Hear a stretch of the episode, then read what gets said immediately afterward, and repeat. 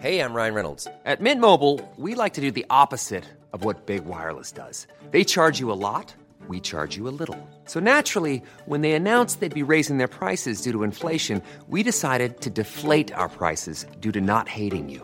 That's right. We're cutting the price of Mint Unlimited from $30 a month to just $15 a month. Give it a try at mintmobile.com slash switch. $45 upfront for three months plus taxes and fees. Promo rate for new customers for limited time. Unlimited more than 40 gigabytes per month. Slows. Full terms at mintmobile.com. Heraldo Radio. Tarde a tarde, lo que necesitas saber de forma ligera, con un tono accesible. Solórzano, el referente informativo.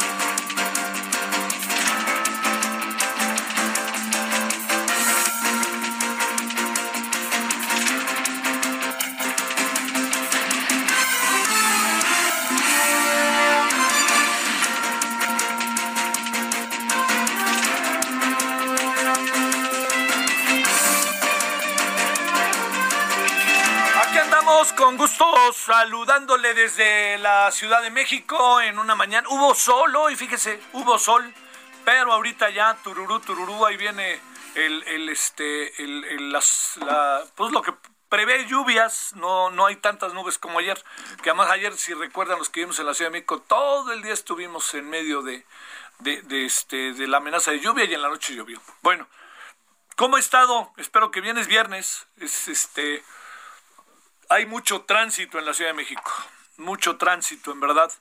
Eh, yo no sé con qué criterio está trabajando la jefa de gobierno el tema de- del coronavirus, de la pandemia.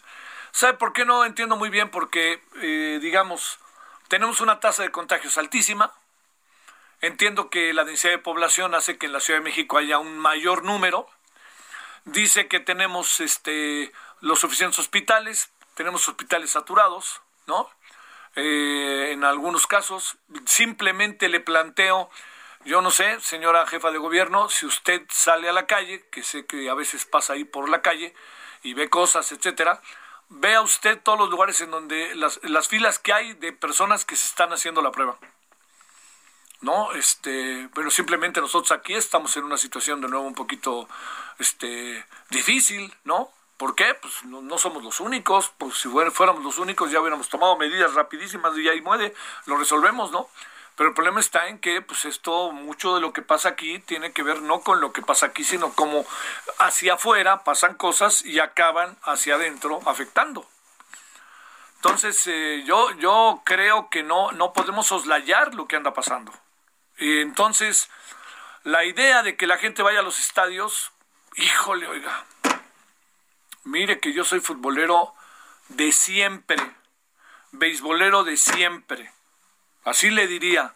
La primera vez que fui al fútbol fue al estadio de la Ciudad de los Deportes, hoy no sé ya ni cómo le llaman, a ver un partido América-Tampico. Y ganó el Tampico 4-2 y yo tenía 7 años. Imagínense todas las veces, pues soy futbolero, beisbolero, iba a ver a los Diablos Rojos del México al Parque del Seguro Social antes del terrible temblor del 85, pero mucho antes, nací en el 52. Iba a ver los clásicos Polio Unam a, a CEU y luego al Estadio la Ciudad de los Deportes y luego regresamos a CEU y luego se vino una época de violencia muy ruda. Voy a todo lo que tiene que ver, al frontón, a todos lados, pero entiendo muy bien, muy bien, que tenemos que pensar qué hacer y tenemos que meditarlo muy bien. O sea, la gente está ansiosa de ir a los estadios. Entonces, si le abren la puerta, va a decir la gente, pues claro que puedo ir, ya la abrieron, si no, no lo hubieran abierto. A ver, le doy un dato. Ayer se iniciaba en Nueva York la serie que espero que nos sirva de algo a mis Yankees. Yankees contra Medias Rojas. ¿Sabe por qué no se dio? porque jugadores de los Yankees tuvieron tienen coronavirus, algunos otros más, y también porque empieza, hay gente que no se ha vacunado, no se quiere vacunar, y entonces, ¡pum! Los Yankees ofrecen, fíjese, los Yankees ofrecen, venga usted a vacunarse y le damos dos boletos para ver a los Yankees. O con eso le digo cómo están las cosas. Ahora, ¿cómo está en nuestro país? Por favor, ¿no? Y alentando el presidente, no, no, todo está puesto para que vayan a clase. Bueno, el que quiera vaya, el que no, no. ¿Sí? ¿Y qué va a hacer alguien si va a clases y va, resulta que va a clases y resulta que se enferma? ¿De quién va a ser la responsabilidad? Para cuando vayan al hospital y digan no hay lugar. No, no, tienen que ser más este, avisados. Sean menos. Eh, eh, eh, ¿Saben qué? Este, yo, yo entiendo mucho el temor que hay políticamente, y no lo digo de manera peyorativa, a, a tomar decisiones que sean que puedan generar problemas de carácter económico, etcétera, etcétera. Lo sé muy bien. Pues espéreme, oiga, tengo edad para saberlo, eh, lo he visto en otras ocasiones, vi el temblor y he visto mucho, como usted, hombre, espéreme, estamos hablando de cosas que usted y yo sabemos. Ojalá, ojalá, ojalá, ojalá, este, pueda hacerse algo a ese respecto y que se piense. Yo nomás quiero ver cuando les digan en CEU a esa brava afición de los Pumas, Pumas contra no sé quién juega el primer partido de este domingo en ocho. Oigan, vénganse para acá, pueden ya entrar. Ya estoy viendo, ¿eh? Porque más hay ansias por ver a los Pumas, como hay ansias por ver a las Chivas, a la América, a los equipos de fútbol. La gente quiere ir a verlos porque además fue muy largo este proceso, ¿no? Sin fútbol. Fue muy largo el proceso a lo largo de este, estos meses. Vamos a ver qué pasa en cinco o diez días, ¿eh? después de que hayan pasado 14 días de la Eurocopa, pero la preocupación en Londres es altísima, aunque Londres tiene algo que nosotros no hemos hecho, casi toda la población está vacunada. Aquí tenemos solamente el 25%, 20% vacunado. Tenemos un chorro de vacunas, hasta a Cuba le ofrecemos vacunas, nomás faltaba, ¿no? Se las ofrecemos a Centroamérica, pero nuestra tasa de vacunación diaria es baja. Entonces hay que, hay que, yo le diría, hay que darle vueltas a este asunto. Por favor, señora Claudia Sheinbaum, usted en la Ciudad de México, yo creo que independientemente que han aparecido situaciones muy adversas, el metro, etcétera, no, en la pandemia, pero no, si el presidente dice que hay que regresar a clase, diga, si, eh, usted tenga su opinión. O sea, si quiere ser presidente de México, tenga su opinión. Y no diga, bueno, si el 30 de agosto ya regresamos. Híjole, ¿no? Y entonces todo lo van matizando. Bueno, el que quiera ir, que vaya. A ver. ¿Qué vamos a hacer con las escuelas? Algunas de ellas que están hasta vandalizadas. Hay que preparar las cosas bien. La UNAM, el Poli. Y luego entiendo que hay muchos, hoy leí una carta en la jornada, de alguien que dijo, no, hay que regresar ya y la UNAM tiene que regresar y el Poli. Espérense, es que es en serio. A ver, ¿saben cuántos millones, cuántas personas se han muerto con el coronavirus en nuestro país. Somos el, tercer y cuarto país que más personas lamentablemente han fallecido. Somos el primero que más, más personal de salud ha fallecido en el mundo. ¿Sabe cuántas? Cerca de 500 mil. Entonces, nos queremos cuidar, pues veamos qué poder hacer. Yo entiendo la necesidad de regresar y de hacer cosas, pero la verdad que yo veo, veo, veo situaciones, circunstancias en donde yo digo, pues ahora sí que, pues de qué se trata, ¿no? Ya pasaron las elecciones, hombre, ya lo que pasó, pasó, y ahora, ahora quieren también quedar bien, porque el primero de, agosto, ¿no? Viene una consulta que, que la verdad que está entre azul y buenas noches. No creo que haya pegado todavía la consulta entre la población. Y acuérdese que para que una consulta sea vinculante, tiene que por lo menos tener el 40% de el total del padrón electoral que vaya a votar, mayores de 18 años. además es una consulta en donde todos sabemos cuál va a ser el resultado. Yo le diría, ¿Quién apoya la propuesta reaccionaria del compañero? Pues nadie, ¿no?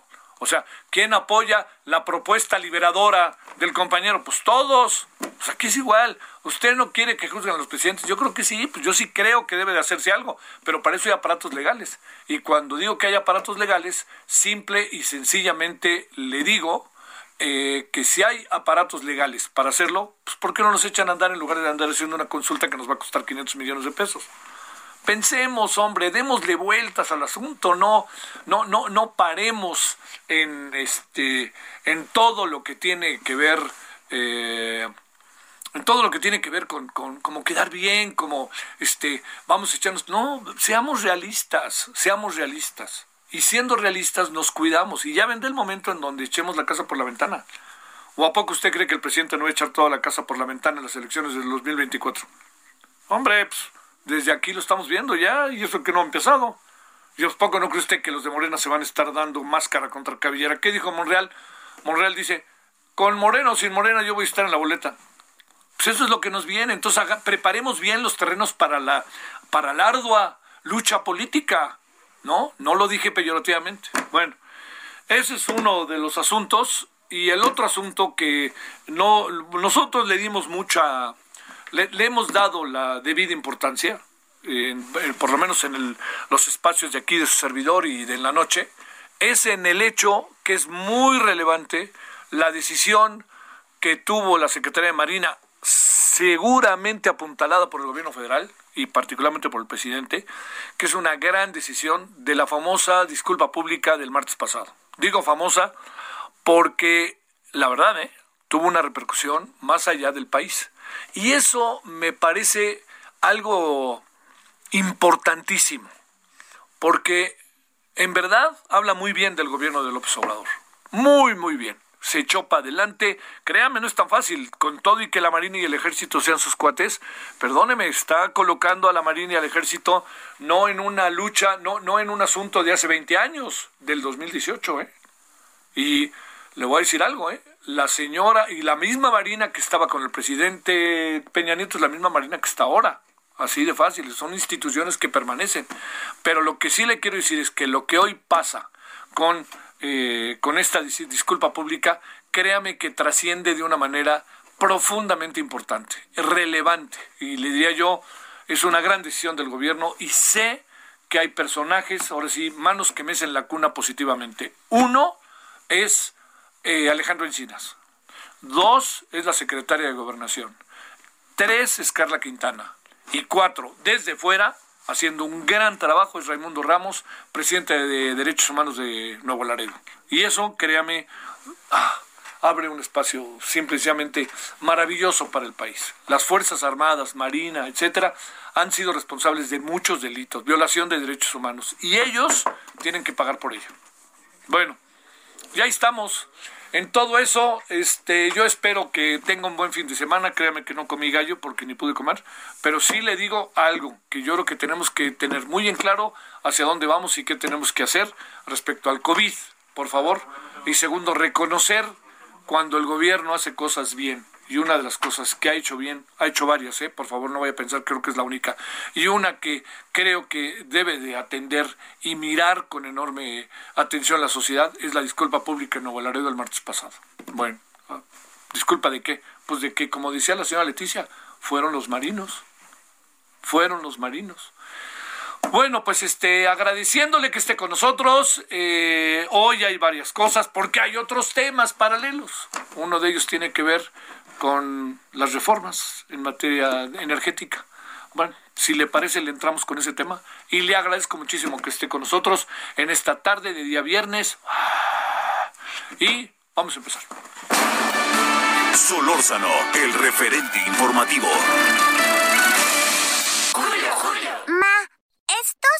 Ken En Soriana, Chon para todos, porque pongo toda la ropa interior para caballeros, niños, niñas y bebés al 2x1. Sí, ropa interior al 2x1. En tienda o en línea, tú pides y Julio Regalado manda. Solo en Soriana. A julio 22. Aplican restricciones. Esperamos sus comentarios y opiniones en Twitter. Arroba Javier Solórzano. Arroba Javier Solórzano.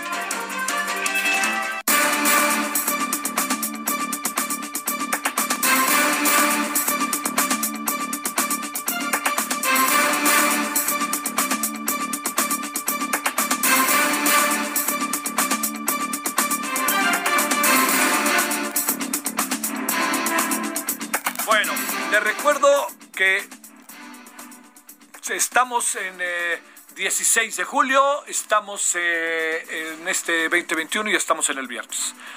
A ver, el tema que hemos platicado en varias ocasiones con Paulo Salerno, que tiene que ver con la reforma eléctrica. Él es abogado especialista en energía, eh, managing partner de Salerno y Asociados y académico del Centro de Energía, de la Energía del ITAM. Paolo, ¿cómo has estado? Buenas tardes. Buenas tardes, Javier. ¿Todo bien? ¿Y tú cómo estás? Todo bien, bien por el tema del COVID y eso, ¿no ha pasado nada? No, gracias a Dios, no. Te tengo que confesar que eh, yo me fui a vacunar a, Houston hace un par de meses porque por tema de trabajo tenía que viajar y pues tuve que ver, me vi forzado a ir allá porque el programa de vacunación tardaba un poco, entonces eh, me fui a vacunar allá y afortunadamente sigo siempre utilizando todas las medidas, este, siempre con la mascarilla, ya sabes, el gel. Y gracias a Dios no, no me ha tocado y ojalá no me toque y si me toque que sea leve, ¿no? Sí, claro. Este, sí, es que andan, andan pasando de nuevo muchas cosas. Que es, es que también la gente, Javier, este, no, no respeta, se ha relajado mucho, ¿no? Este, y no respeta, no se pone la mascarilla y se acerca mucho, no usa gel, entonces este es un tema, es un tema que no han entendido que esto no es algo que se va de la noche a la mañana, sino que tenemos que aprender a convivir con él en un mediano o largo plazo, ¿no? No hay de otra.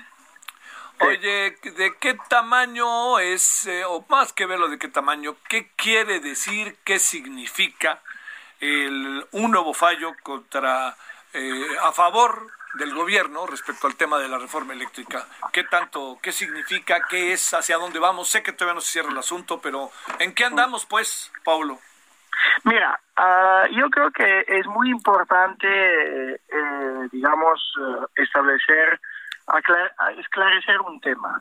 Lo que está pasando es que cuando se presentaron los amparos, los amparos se presentaron eh, por parte de las empresas. Ahora, el amparo es un juicio en el cual el ciudadano o, la persona física o moral defiende un, digamos, derecho constitucional. Y normalmente el amparo se otorga a la persona o la empresa de forma personal. Ahora, en esos amparos lo que pasó fue que el juez lo declaró de aplicación, la suspensión fue de efectos generales. O sea, es decir, que si tú no lo habías presentado, pero yo sí, y se daba el efecto general, a ti también te iba a beneficiar. Frente a esa medida, esa solo a esa medida, obvio, hicieron el recurso eh, tanto la, la, bueno, el gobierno a través de la CNE, ¿no? Y al, en algunos amparos en este momento lo que ha dictado el tribunal colegiado es que no aplica la medida de efectos generales. ¿Qué significa? Uno, que no se ha resuelto el fondo, o sea, no tiene nada que ver, no ha ganado ni perdido nadie, o sea, todo está exactamente como antes. Dos, que faltan todavía casi 100 amparos a resolver y con que uno se mantenga, se siga manteniendo con efectos de, de, digamos, generales, eh, todo sigue igual, o sea, no va a haber una suspensión. ¿Eso por qué lo digo? Porque los amparos que se han presentado tienen fondos distintos. O sea, cada empresa lo ha visto desde un punto de vista y ha hecho, eh, digamos, un amparo a medida de sus necesidades. Obviamente ha habido algunos que han utilizado el famoso machote, o sea, que han ido en bloque, porque tienen los mismos intereses económicos eh, y las violaciones de derechos eh, constitucionales igualitos, ¿no? Y entonces a, a, eso probablemente los siguientes fallos se le verá dando lo mismo, ¿no? Se le va a quitar el efecto general. Y de último, lo, lo que quiero decir es que aunque se quitara el efecto general a todos, no se ha decidido el fondo. Y en el momento en el cual entrara en aplicación la reforma de la ley, en ese mismo instante todas las empresas afectadas se pueden volver a amparar porque el amparo tiene dos momentos. El primer momento que es cuando sale la normativa y el segundo momento cuando se da el efecto negativo, la afectación del derecho constitucional al, a, a la persona físico-moral. Entonces estamos como estamos, estamos como estábamos antes, ni más ni menos. Simplemente el tribunal colegiado ha establecido que los efectos generales que se han dado a esos amparos no aplican con respecto a esos amparos que se han presentado, ¿no? Ahorita vamos a ver cuando resolverán el fondo de los demás si va a mantener el mismo criterio o no. O sea, porque puede haber una contradicción entre tribunales. O sea, eso es bastante eh, obvio. ¿Por qué? Porque cambiaría el fondo, ¿no? Eso me refiero sobre todo a los amparos que han ido por la defensa de los derechos de salud y medio ambiente y transición energética. Sí. Oye, a ver, eh, digamos, para, para entendemos que vamos para largo, tal cual, y que incluso puede ser un asunto transeccional, así de fácil. ¿Sí? Sí. Bueno, ahora déjame plantearte, ¿Qué significa en términos técnicos para la industria? ¿Qué significa para la electricidad de los ciudadanos? ¿Qué significa para la energía que los ciudadanos consumimos? ¿Qué significa todo esto? Ahora, bien, de momento significa que todo queda como estaba. O sea, que no se ha cambiado una coma de la ley de la industria eléctrica hasta que no se tenga la resolución de los colegiados de todos los amparos. Entonces, hasta que no llegue el último y digan, ¿sabes qué? Los efectos generales se quitan, entonces todo queda así. La suspensión eh, de, de, eso se mantiene. Ahora, ¿qué significa en términos para los ciudadanos? Bueno, yo creo que la, la afectación más importante que tiene es la afectación económica en términos, en términos de nuevas inversiones. Es decir, el país ahorita con la salida del COVID volverá, ojalá, esperemos todos, a crecer y cuando vuelve a crecer necesita energía. Ahora, cuando se dan estas situaciones, Javier, ¿qué sucede? Que la gente no invierte. ¿Por qué? Porque tiene miedo. Tiene miedo a cambios, tiene miedo a que no se respeten la seguridad jurídica, que no se respeten los acuerdos, etcétera, etcétera. Entonces, ¿qué pasa? Que no se están invirtiendo. Tú piensas que de subasta estamos hablando de una inversión directa de más de 30 mil millones de dólares, que se hizo en tres subastas y nosotros llevamos sin subastar otros tres, cuatro años. Entonces, hemos bloqueado todo ese dinero. Aparte de todo, la cadena de valor, las inversiones privadas, etcétera. Entonces, ¿cuál es el miedo más grande? Que podemos llegar a un colapso del sector eléctrico. Es decir, que haya más demanda de oferta y cuando llega que tengas más demanda que oferta, tú sabes qué pasa, los apagones. Sí. es decir, no tenemos. Eso es el efecto, digamos, estructural, jurídico, económico más importante que puede llevar esa reforma si llegara a, tomar, digamos, un peso, una, una vigencia. Pero repito, es una batalla legal que va muy a lo largo y, y, y pasarán varios años antes que se pueda resolver. Porque si bien es cierto que esta primera parte pudiera quitarse el efecto general en cuanto se, se vaya a, expedir la norma, a entrar en vigor, el primer, la primera norma secundaria que se vaya a expedir, pues en ese mismo momento todas las empresas se vuelvan a amparar y van a proteger sus derechos constitucionales. Entonces damos punto y acabo. Pero repito, el daño, el daño es económico en las inversiones a futuro a ver, si se, puede, Paolo, como en un minutito, sé que no está tan fácil. ¿Puede, eh, puede la, el gobierno, con lo que tiene y con lo que pretende, encargarse de la, de la electricidad del país en el porcentaje que asegura puede tener? No, no, definitivamente. ¿Qué tendría que hacer para poder? Ah, debería de meter tanta capacidad como es la demanda, pero recordamos que para eso se necesita dinero y en este, en este momento CFE Generación no tiene esa liquidez para, para poderlo hacer. O sea, no, no es tan sencillo y aunque lo quisieran hacer, seguramente el crecimiento del país es tan grande que necesita de las otras, eh, digamos, de las inversiones extranjeras. Mira, yo te hago un paralelo cuando hicieron la modificación a la ley del 92, por muy inconstitucional que fue en ese momento y debatida, lo hicieron por un motivo. ¿Por qué? Porque necesitaban más generación y no había capacidad financiera por parte del gobierno de CFE de hacerlo. Entonces, si no hay esa disponibilidad, estamos punto a capo, con la diferencia que hoy sí tenemos un marco jurídico legal que sí nos permitiría de atraer nuevos capitales y nuevas inversiones. Sí, sí, ¿no? sí, sí. Sí, sí, Bueno, oye, Paolo, a ver si la semana que entra volvemos a hablar, porque también algunos han considerado esto como una como una victoria y como un perfil de lo que viene. Esa es la impresión con la que me quedé. Pues la victoria, ninguna victoria, o sea, esto va, para largo. Bueno, te mando saludos, Paulo. Te mando un abrazo y ojalá hablemos la semana que viene. Así será, Paulo Salerno. Cuídense mucho, buen fin de semana. Gracias, Paulo Salerno. Pausa.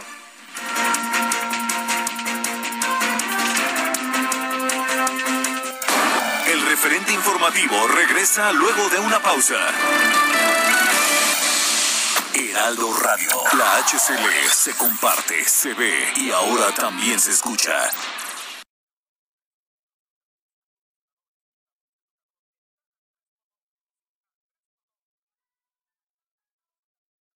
Heraldo Radio. La HCL se comparte, se ve y ahora también se escucha. Estamos de regreso con el referente informativo. Solórzano, el referente informativo.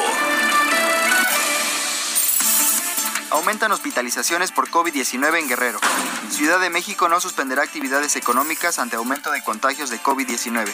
Fiscalía General de la República investiga a Isabel Miranda de Wallace. Según la Universidad John Hopkins, variantes alfa y delta son responsables de contagios pues su carga viral es mayor. Emiratos Árabes Unidos generan lluvia artificial con drones para poner fin a la sequía. Inundaciones dejan 1.300 desaparecidos en Alemania, reportan más de 100 muertos. Despliegan al ejército en Sudáfrica para reprimir violencia. INEGI reportó una caída de ingresos de 2.2% por pandemia. México pierde 18.495 millones de dólares por la pandemia en el sector turístico. 325 millones de dólares invierten mexicanos en irse a vacunar contra COVID-19 a Estados Unidos. Esperamos sus comentarios y opiniones en Twitter. Arroba Javier Solórzano. Arroba Javier Solórzano. Le estás echando de tu cosecha, no te pases. Para la mejor cosecha, pasa a Soriana. Con todos los vinos de mesa, tintos, blancos, rosados, espumosos, cremas y rompopes que pongo al 3x2. Sí, vinos de mesa al 3x2. Tú pides y Julio Regalado manda. Solo en Soriana. A julio 22. Aplican restricciones. Evite el exceso. Solórzano, el referente informativo. Alerta que al que va en motocicleta carro lo respeta y autobús mejor ni hablar. Tranquilo que cuando llegue la hora, si usted no se descontrola, no nos lograrán prender. Deje el nervio ya y concéntrese. Es muy tarde para echarse atrás. Se hace lo que se tiene que hacer. Cuando ya no hay nada más que hablar. Recuerde, el color del auto es blanco, europeo y nuevecito, y porta placa oficial. Son cinco, tres atrás, dos adelante. Nuestro hombre está en la foto que le acabo de enseñar. Colóquese al lado del chofer y no piense en lo que va a pasar. No tenemos tiempo que perder. Arranque al oírme disparar.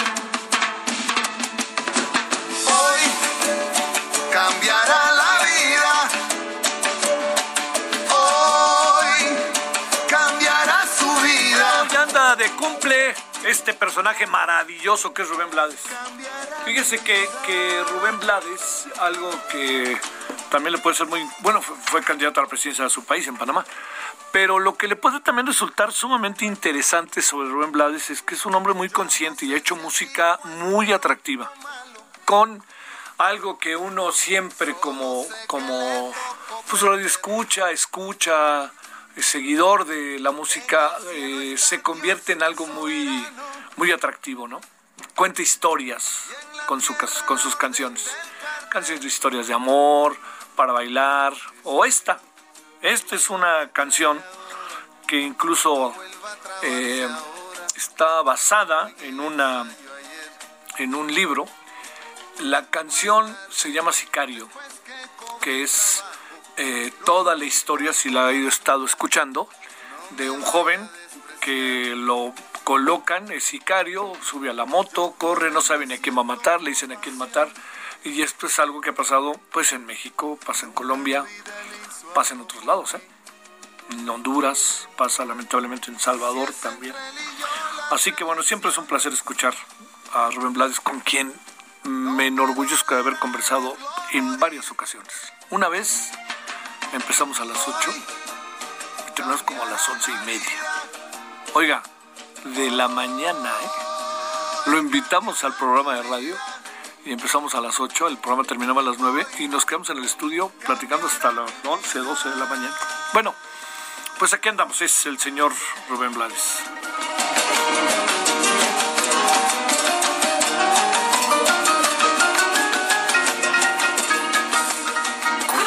Intercambio me tocó el chino y no sé qué comprarle. Para el chino o el lacio, compra en Soriana, porque pongo todos los shampoos, acondicionadores y jabones de tocador al 3x2. Sí, al 3x2. En tienda o en línea, tú pides y Julio Regalado manda. Solo en Soriana. A julio 24. Aplican restricciones. Solórzano, el referente informativo.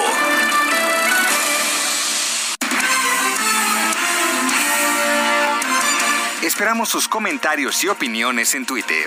Arroba Javier Solórzano. Arroba Javier Solórzano.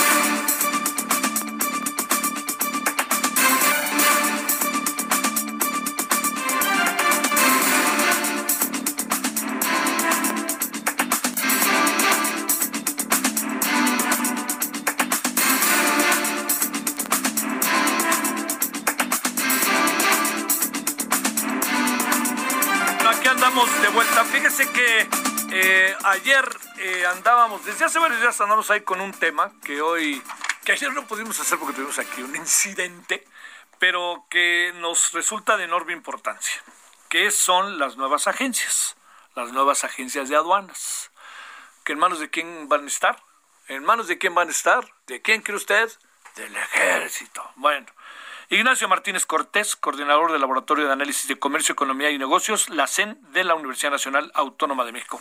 ¿Cómo estás, Ignacio? Gracias de nuevo. ¿Cómo te ha ido?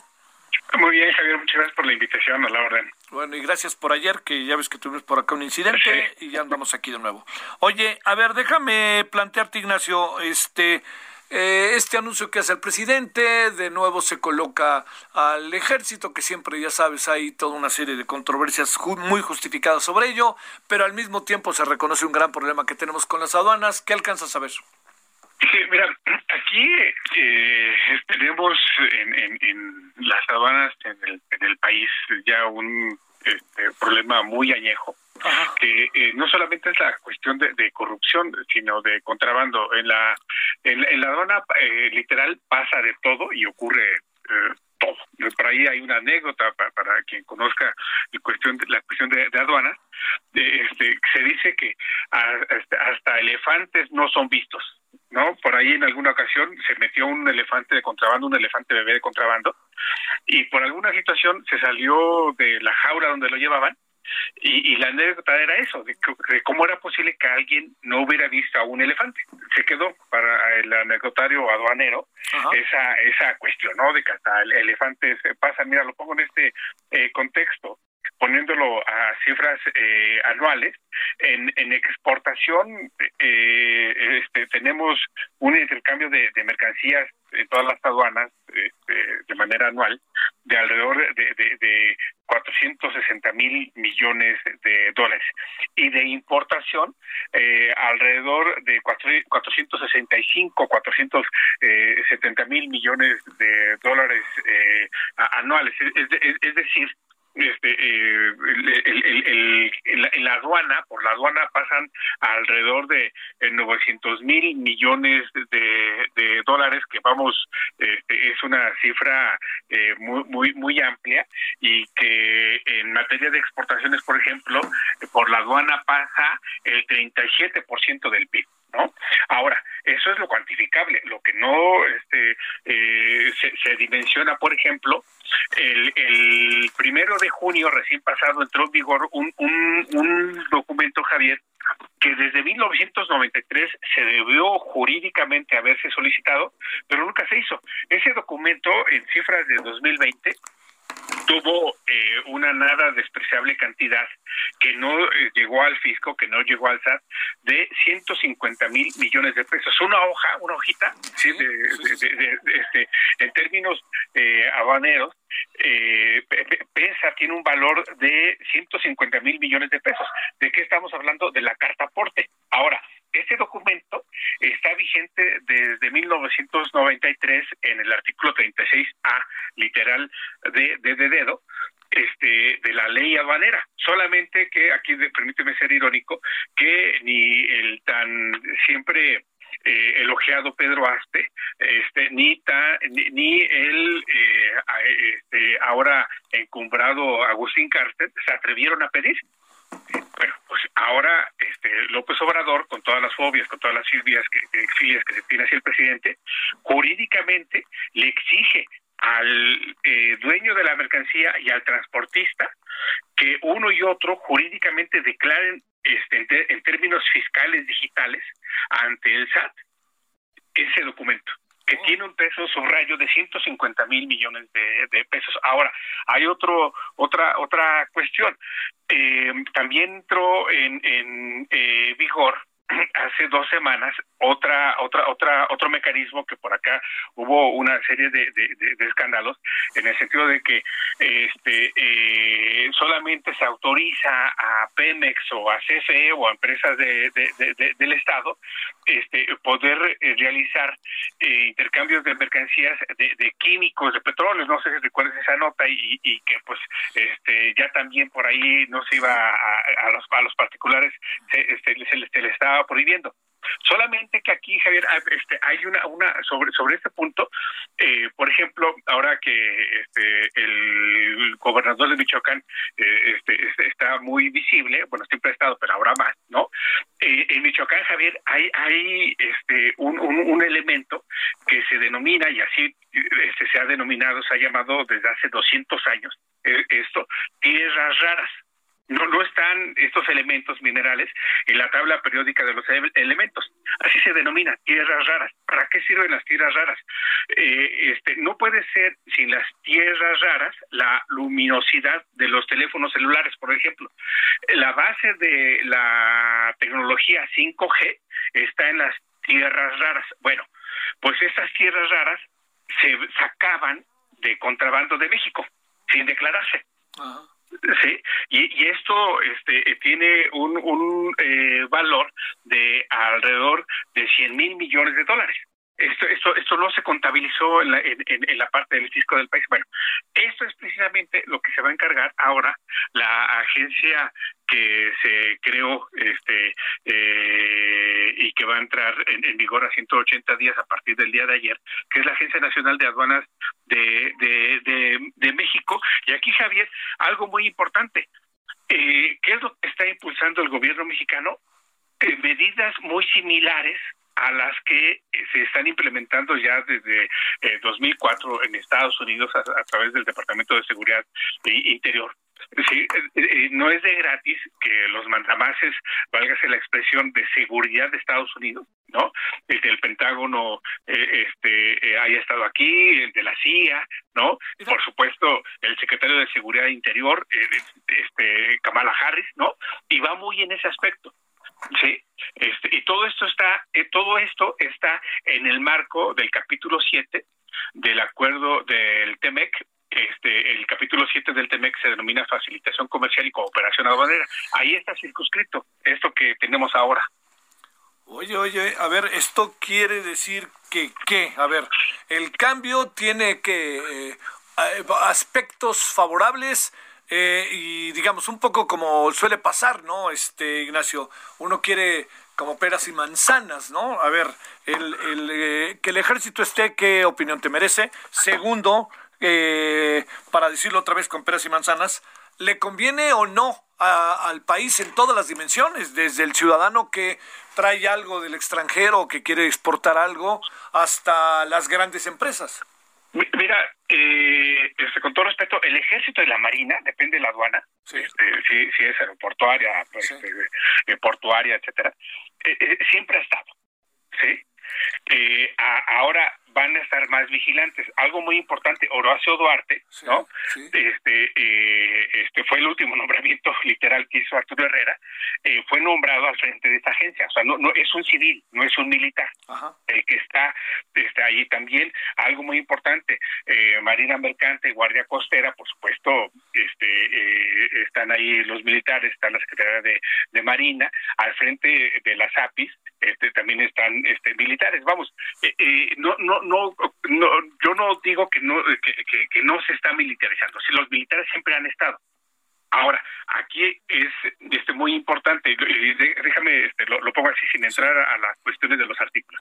Si la empresa llega con, su, con, con, todas las de la, de la ley, este, con todos los documentos en regla, no tiene problema alguno. Sí. ¿sí?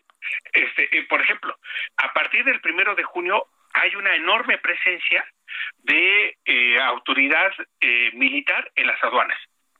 A partir del 1 de junio a la fecha, por ejemplo, no se ha parado eh, el intercambio de mercancías. ¿Por qué? Porque la, la empresa tiene todo en regla. ¿Quiénes son los que van a tener problemas? Pues eso, los, las empresas que no cumplan ¿sí? lo que determina el artículo 36A eh, con sus eh, seis este, numerales, que es cumplir con regulaciones y restricciones no arancelarias y pago de impuestos. Aquellas empresas que no lo este, hagan, pues sí, sí van a tener problemas, pero aquellas que, empresas que sí lo hacen, mira, con este cuchillo caliente en mantequilla, salen rápidamente de la aduana, no sin problema alguno. Claro, ahí está. Eh, es también un asunto de, de ciudadano, ¿no? Eh, claro, porque este, si mira, eh, si uno busca recovecos, siempre va a encontrar. Eh, este, en la aduana se dice, para que haya contrabando aduanero, intervienen tres figuras: la autoridad, el particular y el agente aduanal. ¿No? Este, son tres. No es el gobierno este, el corrupto, es el particular que busca ¿no? Que este, la autoridad se haga de la vista eh, gorda. Aquí algo muy importante, se pone mucho énfasis en la cuestión del fentanilo, ¿no? Este, pero eh, hay otra serie este, de, drogas que ingresan, hay armas, hay dinero que, que, ingresa, por supuesto que no se declaran, y eso provoca, pues sí, eh, que, que haya, y aquí algo muy importante, Javier, por primera ocasión el sistema aduanero va a estar inmerso en lo que determina el artículo 5 de la Ley Nacional de Seguridad, que es eso, seguridad nacional. Por primera ocasión el sistema aduanero está inmerso en el sistema de seguridad del país. Oye, que siempre debió ser así, ¿no? Eh, pues mira, por eso te digo que, que permíteme ser irónico, eh, José Antonio Mieto hubiera sido el mejor presidente de hashtag, ¿no? Dos veces secretario de Hacienda y nunca aplicó el artículo 36A de la ley aduanera, por ejemplo. Lo que tú dices siempre debe, debe haber sido. ¿Por qué no? Ahora, algo muy importante, Javier, este que hasta hace poco y dentro de nuevamente dentro de, unas semanas va a estar este, en, en, la mesa el tema de los fideicomisos. Hay un fideicomiso este, que se denomina el fideicomiso del artículo 16A de la ley aduanera. ¿Sabes para qué sirve? Para modernizar la aduana, precisamente para combatir contrabando. Desde 1993 y vemos la situación que tenemos. Bueno, para eso, para ese, ese, ese, ese, ese, para ese, eh, el fideicomiso 16A de la ley aduanera, ese es su objetivo. Y, mira, y del 93 a la fecha, haciendo este, números, se le ha dado a ese, a ese fideicomiso un billón 253 mil millones de pesos, ¿eh? Así. Wow, wow. ¿Y dónde está? Tiene razón el presidente, ¿no? Pues mira, eh, yo digo que eh, el sistema de seguridad eh, aduanero viene fuerte. Hay una serie de figuras digitales que ahora están eh, inmersos. Eh, salió hace una semana una nueva disposición a través de lo, que se, de lo que se conoce como reglas generales de comercio exterior y ahí hay una serie de reglas a cumplir en términos digitales. Sí, de lo que coloquialmente conocemos ahora como este el código CFDI, ¿no? Este, la, la factura, pues ahora todo eso está digitalizado y si tú no lo declaras a la hora que presentas tus papeles en la aduana, pues sí va a haber este problemas, pero si, lo declaras sin problema alguno. Ahora, lo que sí queda clarísimo, Ignacio, es que Espera, luego dicen que no quiero ser este irónico, pero la ocasión pinta ladrón. Pero también tenemos que crear condiciones para que todo se facilite, ¿no? Que ese es uno de los grandes problemas. Que mira, que, que ahora tenemos lo que se denomina la famosa ventanilla única de comercio exterior mexicano, que eh, eh, este, antes eh, se, traía la mercancía y se tenían que realizar 133 trámites para sacar la mercancía de la aduana, en importación y exportación. Ahora con la ventanilla única de comercio exterior mexicano, sí, tú presentas eso, todos los documentos digitales y mira, eh, sin problema eh, alguno, ¿no? Este, hay una hay una serie de figuras digitales, ¿no? Para para no no ser agobiante con con, los acrónimos ni nada, pero es eso, agiliza. Ahora algo muy importante, todo esto está eh, subrayo en, en, el en el marco del de TEMEC y el capítulo se llama así, facilitación comercial. México a través de la Secretaría de Economía eh, tiene ahora un comité este, que tiene que reportar a la Organización Mundial de Comercio, que también se denomina así, este eh, Comité de Facilitación Comercial, que eh, está en el dicho, facilita, agiliza, ¿no? Para poder este, rápidamente hacer una expedita eh, salida de la mercancía de la aduana, trátese de importación o exportación. Bueno, este, mira, yo diría que es un, en el fondo, a ver, nomás una breve reflexión. El ejército por ahí, ¿qué significa? Porque lo estamos metiendo en todo. ¿Qué, qué podríamos cerrar para, para la conversación sobre este tema, Ignacio? Eh, una mayor eh, eh, revisión en torno al sistema de seguridad nacional en los mecanismos habaneros. El sistema comercial habanero de México está ahora inmerso en la seguridad nacional. Eso es una buena noticia, ¿no, Ignacio? Eh, totalmente, digo, este, eh, recordarás la, lo que sucedió recientemente sobre eh, las balas que por ahí se perdieron. muy bien, claro, oye, y no eran no, no, eran 10, ¿eh? Y, y, mira, este, precisamente ante este vacío jurídico de que entre el particular le entregaba al transportista, pero no declaraba a la autoridad, ahora el, particular, el dueño de la mercancía, a través de este mecanismo CFDI, le debe decir al transportista, aquí está la mercancía con este eh, peso y valor declarado ante Hacienda. Eh, entonces ya no se puede dar vuelta en el sentido de que no sé qué me entregaste, por ejemplo. Bueno. Y, a, esa, a esa parte me refiero. Oye, sigámosle si te parece ahí en los próximos días porque creo que también el gobierno no ha comunicado muy bien todo esto. No sé si tengas una impresión similar. Totalmente de acuerdo, totalmente de acuerdo. Es este eh, y, ese es el gran problema del presidente, que, que todo concentra y no permite que alguien más comunique y bien. Y que nos cuente lo que pasa. Bueno, Ignacio Martínez Cortés, pronto otra vez y muchas gracias. Gracias. Buen fin de semana. Muchas gracias. Bueno, vámonos a las 17.52 en la hora del centro para ir cerrando la emisión de este viernes. Pues, ¿a dónde si no es Michoacán? Charbel Lucio, adelante. ¿Qué tal, Javier? Buenas tardes. Te platico que el, el mandatario michoacano, Silvano Aureoles Conejo, dijo que la detección de las variantes de COVID-19, alfa, delta y gamma, encienden las alarmas y ponen en riesgo el regreso a clases presenciales.